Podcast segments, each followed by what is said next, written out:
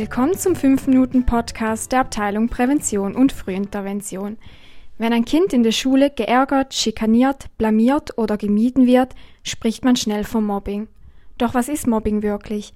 Mein Name ist Tassia Haderer und gemeinsam mit meinem heutigen Gast, Urs Allemann, Leiter der Abteilung Prävention und Frühintervention sowie Fachperson für Gewaltprävention, sprechen wir über das Phänomen Mobbing. Hallo Urs. Guten Tag, Tassia. Genau, dann kommen wir auch schon zu meiner ersten Frage.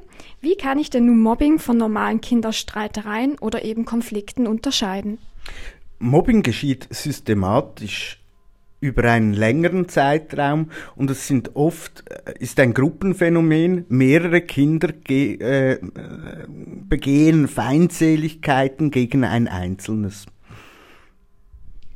Und kann dann eigentlich jedes Kind Opfer von Mobbing werden?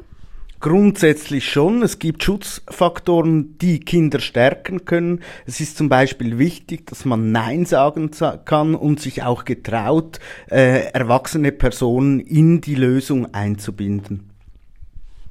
Welche Auswirkungen hat Mobbing auf ein Kind oder auf Jugendliche?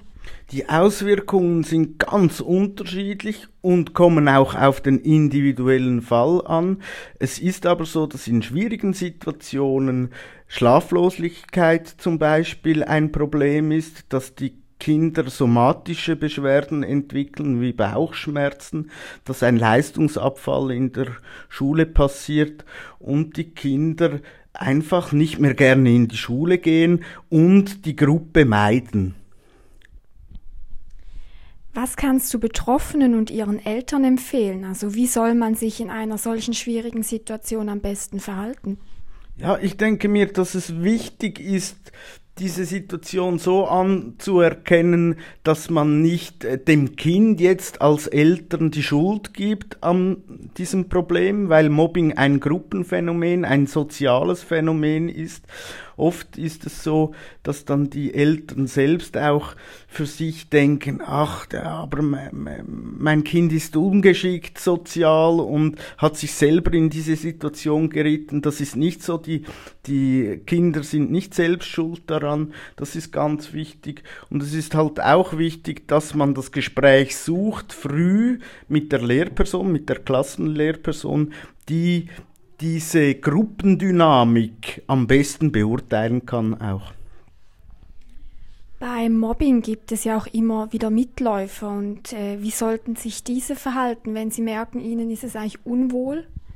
Ja, das ist ganz ein wichtiges Thema, weil in einer Gruppe oft nicht viele Täterinnen und Täter sind in einer Klasse, sondern die Mehrheit eigentlich Bystander, also Zuschauende oder Mitläufer sind. Hier ist es ganz wichtig, dass in dieser Gruppe, in dieser Mehrheit auch die Kraft liegt, ähm, das Klima oder so eine Mobbing-Situation aktiv zu verändern und auch sie sollen das ansprechen, sie sollen bewusst auch Nein sagen, wenn Feindseligkeiten passieren und entsprechend auch Kontakt zur Klassenlehrperson oder Schulsozialarbeit zu suchen. Am 7. Oktober findet ja hier in Winterthur ein öffentliches Podium zum Thema Mobbing statt welches durch die IG Elternräte Winterthur und der Abteilung Prävention und Frühintervention organisiert wird. Nun wollte ich dich fragen, kannst du uns da noch weitere Informationen dazu geben?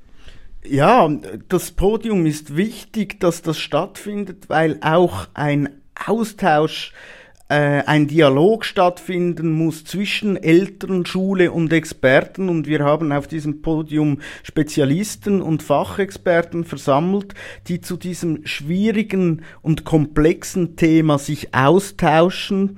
Und das ist wichtig, einen Boden zu schaffen, auch weil wenn die Schule, aber auch die Eltern äh, ihre Rolle klar übernehmen in diesem schwierigen Phänomen und auch die Schülerinnen und Schüler, die Kinder, die Jugendlichen gut gestärkt werden, dann haben wir schon viel für die Prävention von Mobbing geleistet.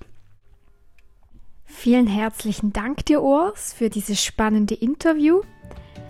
Und dann hoffen wir auf ein zahlreiches Erscheinen beim öffentlichen Podium zum Thema Mobbing. Danke dir.